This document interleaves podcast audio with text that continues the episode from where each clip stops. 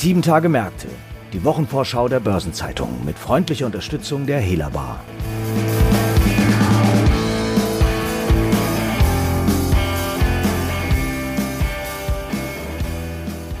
In der kommenden 24. Kalenderwoche erwartet uns wieder eine Reihe spannender Termine. So wird zum Beispiel am Dienstag der Bundesgerichtshof in Karlsruhe die Hauptverhandlung über das erste vielbeachtete Cum-Ex-Strafverfahren eröffnen. Es stehen erneut diverse Hauptversammlungen an und es werden auch die Zinsentscheide der schweizerischen und der norwegischen Notenbank erwartet. Mit besonderem Interesse schauen die Märkte aber auf die USA. Hier tagt am Dienstag der Offenmarktausschuss der Notenbank, denn es werden Signale erwartet, wann es mit der Reduktion der Anleihekäufe losgeht losgeht. Und damit erst einmal herzlich willkommen zu unserer Wochenvorschau. Heute ist Freitag, der 11. Juni. Ich heiße Christiane Lang und bin Redakteurin der Börsenzeitung. Und zum Thema der amerikanischen Notenbank begrüße ich meinen Kollegen Marc Schröers, Leiter des Ressorts Wirtschaftspolitik der Börsenzeitung. Hallo Marc, ich freue mich, dass du auch diese Woche wieder dabei bist, denn du bist ja auch unser währungspolitischer Korrespondent und damit auch prädestiniert für dieses Thema. Hallo Christiane, ja, ich freue mich auch wieder dabei zu sein. Dankeschön. Ja, vergangene Woche hast du hier im Podcast die Hintergründe zur EZB-Sitzung, die am Donnerstag stattgefunden hat, erläutert. Heute sprechen wir, wie gesagt, über das Treffen der US-Notenbanker in der kommenden Woche. Die Notenbanken dominieren ja geradezu das Geschehen an den Finanzmärkten. Äh, ja, das stimmt. Ähm, es gibt natürlich eine ganze Reihe von Treibern für die Finanzmärkte. Das ist äh, Infektionsgeschehen, die Pandemie, die Impfkampagne, natürlich letztlich auch die Geschäftsentwicklung bei den Unternehmen.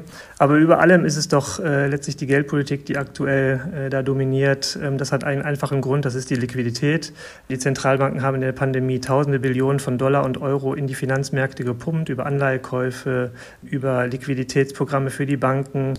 Ähm, und es ist ja halt diese gigantische Geldflut, die wesentlicher Treiber der Finanzmärkte ist, vor allem auch der, der Börsen, die ja von Rekordhoch zu Rekordhoch eilen und geeilt sind. Ja, und da stellt sich natürlich immer die Frage, wie lange kann das gut gehen oder wie lange kann das weitergehen? Erstmal in dem Fall, wie lange kann es weitergehen? Und wie du es angesprochen hast, da gibt es halt jetzt vor allem in den USA erste Diskussionen darüber, dass es vielleicht damit bald ein erstes Ende finden könnte. Also es geht um diese Reduktion der Anleihekäufe. Was wird denn da besprochen werden? Ja, genau. Also wie gesagt, alles dreht sich um das Wort Tapering. Das ist das Wort der Stunde in den USA, aber auch in Euroland. Gemeint ist damit die Reduzierung der Drosselung der Anleihekäufe. Zur Erinnerung 120 Milliarden Dollar pro Monat pumpt die FED momentan in die Finanzmärkte. Sie kauft dafür Staatsanleihen, Hypothekenpapiere. Ähm, lange Zeit hat FED-Chef Paul, Jerome Powell, ähm, jegliche Diskussion über dieses Tapering von sich gewiesen. Noch im Frühjahr hat er mal so schön gesagt, von wegen, es sei zu früh, über das äh, Reden eines Taperings zu reden. Also im Englischen hört es noch so schöner an mit not talking about talking about tapering. Da schwingen so ein bisschen die Sorge mit, ähm, dass es halt zu Turbulenzen an den Finanzmärkten kommen könnte. Inzwischen hat sich das Bild so ein bisschen gedreht. Bei der letzten Sitzung im April in dem Protokoll, das danach veröffentlicht worden ist, ist tatsächlich das erste Mal so ein bisschen so Signal gekommen, dass in den nächsten Monaten bzw. bei den nächsten Sitzungen soweit sein könnte, dass über dieses Tapering zunächst mal gesprochen wird. Das heißt noch nicht, dass es damit automatisch beginnt, aber dass es zunächst gesprochen wird darüber, wie es halt vonstatten gehen könnte. Ja, und jetzt warten die Märkte natürlich sehr gebannt darauf, auf weitere Signale, ähm, die da nächste Woche kommen könnten. Wenn wir jetzt mal auf die Argumente schauen, was spricht denn aktuell für ein Tapering der Anleihekäufe und was würde denn dagegen sprechen? Ja, es gibt viele Pros und Cons, ähm, die man da anführen kann. Auf der Seite Pro Tapering sicherlich die starke Erholung der US-Wirtschaft, die relativ schnell und zügig gerade die Pandemie überwindet. Die Schätzungen fürs Wachstum, es gibt jetzt aktuelle Schätzungen beispielsweise von Oxford Economics, die sagen 7,7 Prozent Wachstum in diesem Jahr voraus. Das wäre das stärkste Wachstum seit 1951. Zugleich ist die Inflation extrem angestiegen seit Jahresbeginn. Das ist ein weltweites Phänomen, aber in den USA ist es nochmal ausgeprägter als andernorts. Wir sind inzwischen beim Konsumentenpreisindex bei weit mehr als 4 Prozent. Ähm, das ist das höchste Niveau seit Mitte 2008. Die äh, FED hat einen speziellen Preisindex, auf den sie achtet, den PCE-Index, aber der ist auch im April bei 3,6 Prozent gewesen, äh, so hoch wie 1990, seit 1990 nicht mehr. Insofern ist da viel Preisdruck äh, in der Pipeline was dafür spricht, dass die Geldpolitik, wie sie im Krisenmodus äh, gefahren worden ist, vielleicht nicht mehr ganz angemessen ist. Aber es gibt genauso gut Argumente dagegen oder das sind die Argumente, die auch die FED momentan für ihre abwartende Haltung anführt. Das ist der Arbeitsmarkt, ähm, wo immer noch Millionen neue Jobs äh, nicht wieder geschaffen worden sind, die in der Pandemie verloren gegangen sind. Und dann kommt hinzu, dass die FED ähm, halt auch ähnlich wie die EZB die Inflation oder den Inflationsanstieg primär als temporär ansieht, also davon ausgeht, dass sich das auch wieder äh, verflüchtigen wird, weil es viele Basis- und Sondereffekte gerade da eine Rolle spielen. Und darüber hinaus ist es bei der Fed auch noch so, dass sie eine neue Strategie eingeführt hat, die sogar zum Ziel hat, nach Jahren unterhalb des Inflationsziels von zwei Prozent durchaus auch mal eine Zeit lang äh, Inflationsraten über, dem, äh, über den zwei Prozent zu akzeptieren oder sogar anzustreben.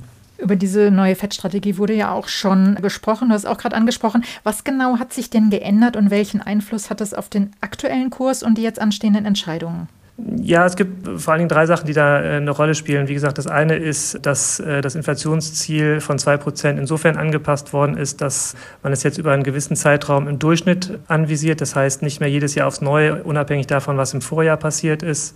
Konkret heißt das, nachdem sie halt jetzt lange Jahre unter den zwei Prozent gewesen ist, darf es auch gerne mal ein Schuss mehr sein, nämlich über den zwei Prozent. Ein zweiter wichtiger Faktor ist, dass die FED sehr stark oder viel stärker darauf schaut, wie sich die Preise tatsächlich entwickeln am aktuellen Rand und nicht so sehr auf Modelle vertraut. Äh, früher hat man da halt versucht, in der Regel eher frühzeitig zu intervenieren, wenn sich schon ein starker Preisanstieg abzeichnete. Das ist halt jetzt so ein bisschen auch modifiziert. Und der dritte wichtige Faktor ist, dass man insgesamt in der Strategie sehr viel mehr Gewicht auf den Arbeitsmarkt legt, so dass man summa summarum sagen kann, letztlich spricht alles dafür, diese neue Strategie, dass auch äh, am aktuellen Rand sehr viel länger an der ultralockeren Geldpolitik festgehalten wird und es letztlich akzeptiert wird, dass die Wirtschaft letztlich auch so ein bisschen heiß läuft. Wie ist denn der neue Ansatz und der Kurs der FED zu bewerten, beziehungsweise wo lauern eventuell Gefahren? Ja, es ist durchaus umstritten. Ähm, viele Diskussionen bewegen sich da an den bekannten Fronten zwischen den Verfechtern irgendwie der lockeren Geldpolitik und einer eher strafferen Geldpolitik. Insofern da gar nicht so viel Neues. Bemerkenswert ist allerdings, dass selbst einige Befürworter oder namhafte Befürworter, die in der Vergangenheit sich nicht gerade dadurch hervorgetan haben, dass sie ein Problem haben mit hohen Fiskaldefiziten oder einer sehr lockeren Geldpolitik, inzwischen durchaus ihre Zweifel anmelden. Da ist vor allen Dingen Ex-US-Finanzminister Larry Summers zu nennen der unlängst sogar davon sprach, von wegen das, was gerade in den USA passierte. Ähm, damit meint er die Geldpolitik plus äh, der Fiskalpolitik, die ja mit billionenschweren Ausgabenplänen aufwartet gerade.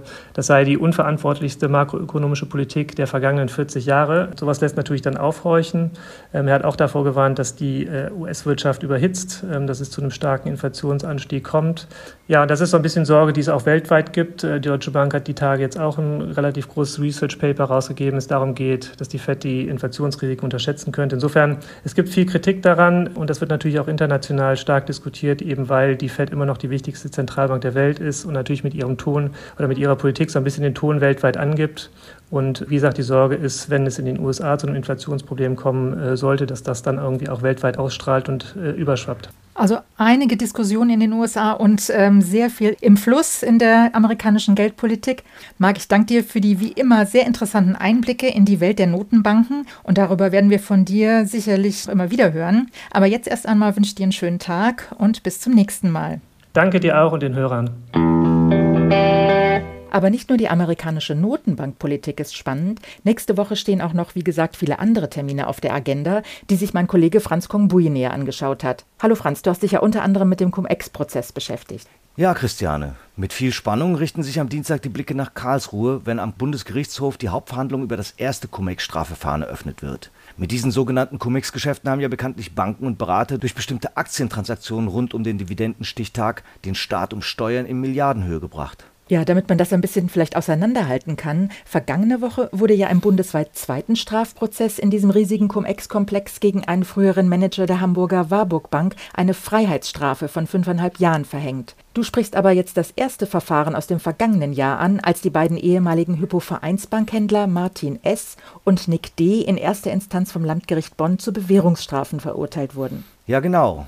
Mittlerweile ist es echt schwierig, den Überblick zu behalten. Der ehemalige Warburg-Banker, der jetzt aktuell zu einer Gefängnisstrafe verurteilt wurde, hat zwar letzte Woche ebenfalls Revision eingelegt, aber bis es hier losgeht, dauert es noch ein bisschen. In der Revision im ersten Fall aus dem letzten Jahr geht es nun auch nicht um den Inhalt des Urteils, sondern allein um die Form. Die Richter werden den Fall also keineswegs neu aufrollen. Sie werden nicht erneut untersuchen, ob die beiden Verurteilten die Aktiengeschäfte rund um den Dividendenstichtag tatsächlich nur deshalb getätigt haben, um den Fiskus zu prellen. Und womit werden Sie sich dann befassen? Ja, bei der Revision geht es jetzt darum zu überprüfen, ob das Verfahren am Landgericht Bonn frei von sogenannten Rechtsfehlern war. Wie du schon gesagt hast, in dem Prozess, der viel Aufsehen erregt hatte, waren die beiden Trader Martin S. und Nick D. wegen Steuerhinterziehung und Beihilfe dazu zu Bewährungsstrafen verurteilt worden. Martin S., den übrigens nur seine umfassende Aussage als Kronzeuge der Staatsanwaltschaft vor einer Haftstrafe geschützt hat, musste zudem 14 Millionen Euro an Cum-Ex-Gewinnen zurückzahlen. Ebenfalls Gelder zurückzahlen musste auch die Warburg Bank, und zwar 176 Millionen Euro. Sie war in diesem ersten Prozess aber als sogenannte Einziehungsbeteiligte nur als Nebenbeteiligte verwickelt. Und erreichen wollen die Verurteilten nun Straffreiheit? Ja, das ist unterschiedlich. Martin S. und die Warburg Bank haben gegen die Einziehung der Cum-Ex-Gewinne der sogenannten Taterträge Rechtsmittel eingelegt. Der zweite Angeklagte Nick D. wehrt sich derweil insgesamt gegen seine Verurteilung. Die Staatsanwaltschaft hält übrigens die angeordnete Einziehung der Cum-Ex-Gewinne für rechtsfehlerhaft, weil das Landgericht Bonn nur von einer gesamtschuldnerischen Haftung ausging. Also das wird wirklich sehr spannend, denn die Entscheidung des BGH ist natürlich wegweisend für alle weiteren Cum-Ex-Prozesse und von denen werden sicherlich noch sehr viele folgen. Am Donnerstag wird der Europäische Automobilverband ACEA Zahlen zu den Neuzulassungen an den europäischen Automärkten im Mai vorlegen.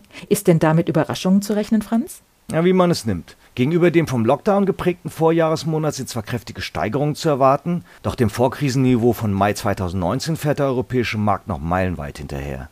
Jedenfalls, wenn sich die Entwicklung der größten Märkte auch in den kleineren Märkten gespiegelt hat. Und wie sind die Zahlen in den größeren Märkten denn ausgefallen?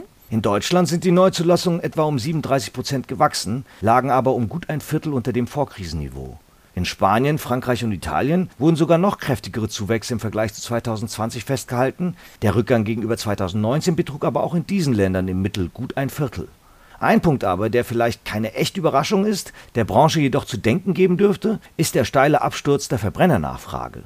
In Deutschland wurden von Benziner- und Diesel-Pkw noch einmal ein Prozent weniger abgesetzt als im extrem schwachen Mai 2020.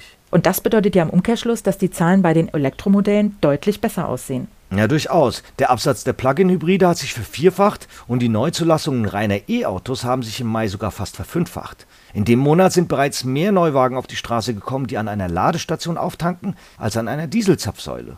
Und auch in den anderen Märkten Europas wird vor allem der Selbstzünder zunehmend zurückgedrängt. Das klingt ja jetzt inzwischen irgendwie schon nach einer Zeitenwende.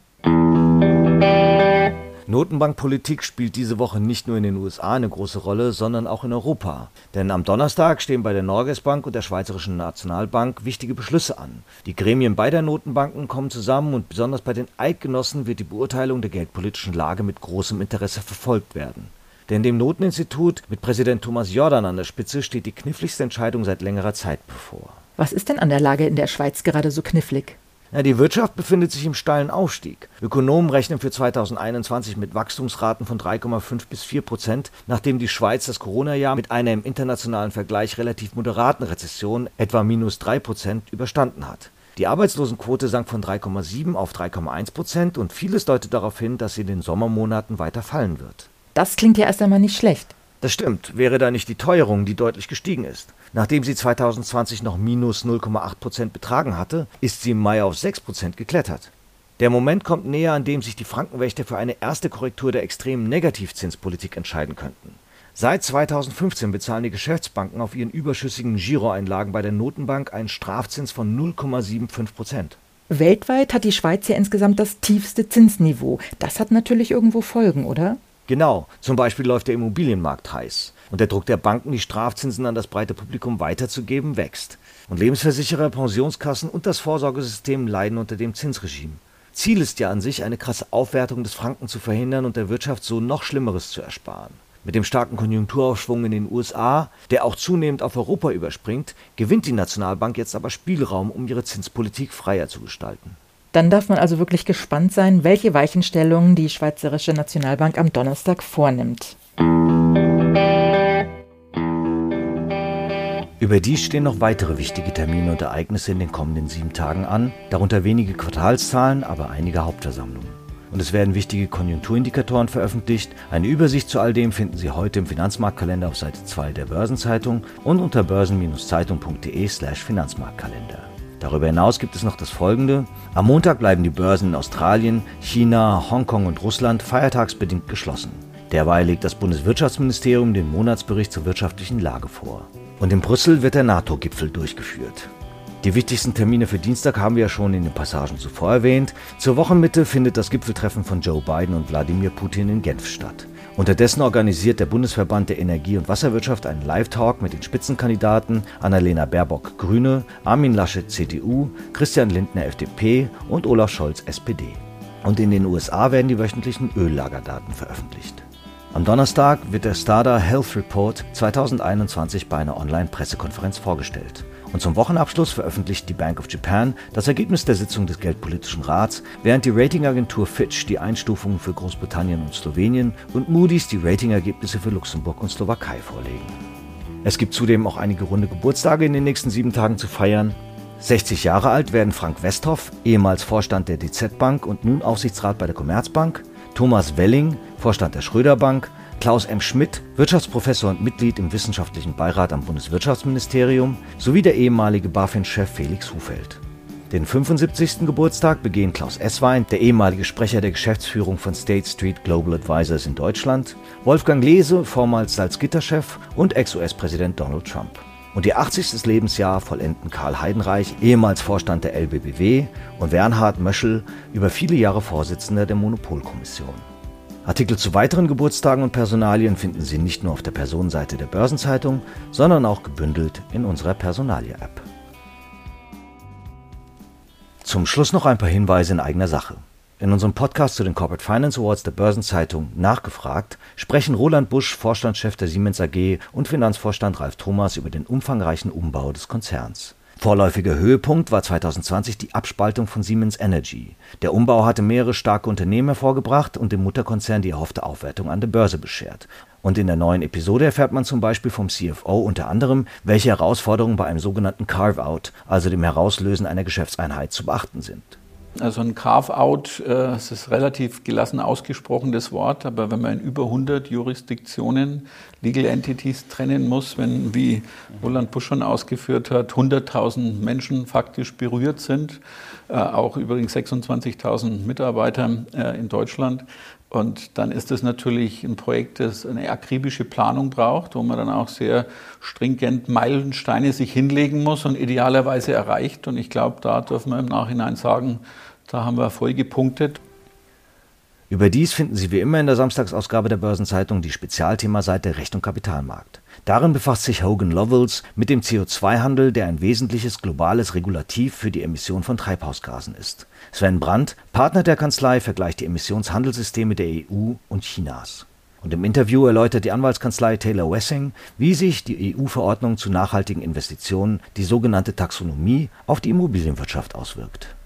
Am Dienstag gibt es dann eine neue Ausgabe von Fonds und Finanzen, dem Newsletter der Börsenzeitung mit Themen rund um die Asset Management Branche und in der kommenden Woche finden zudem einige WM Online Seminare statt. Informationen dazu finden Sie in den Show Notes.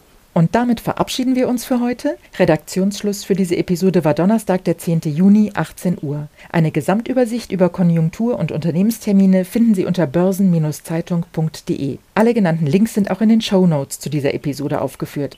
Ich wünsche Ihnen jetzt einen schönen Abschluss der Arbeitswoche sowie ein erholsames Wochenende. Bis zum nächsten Freitag. Tschüss. Und für alle Fußballfans da draußen, viel Spaß beim Eröffnungsspiel zur Europameisterschaft heute Abend.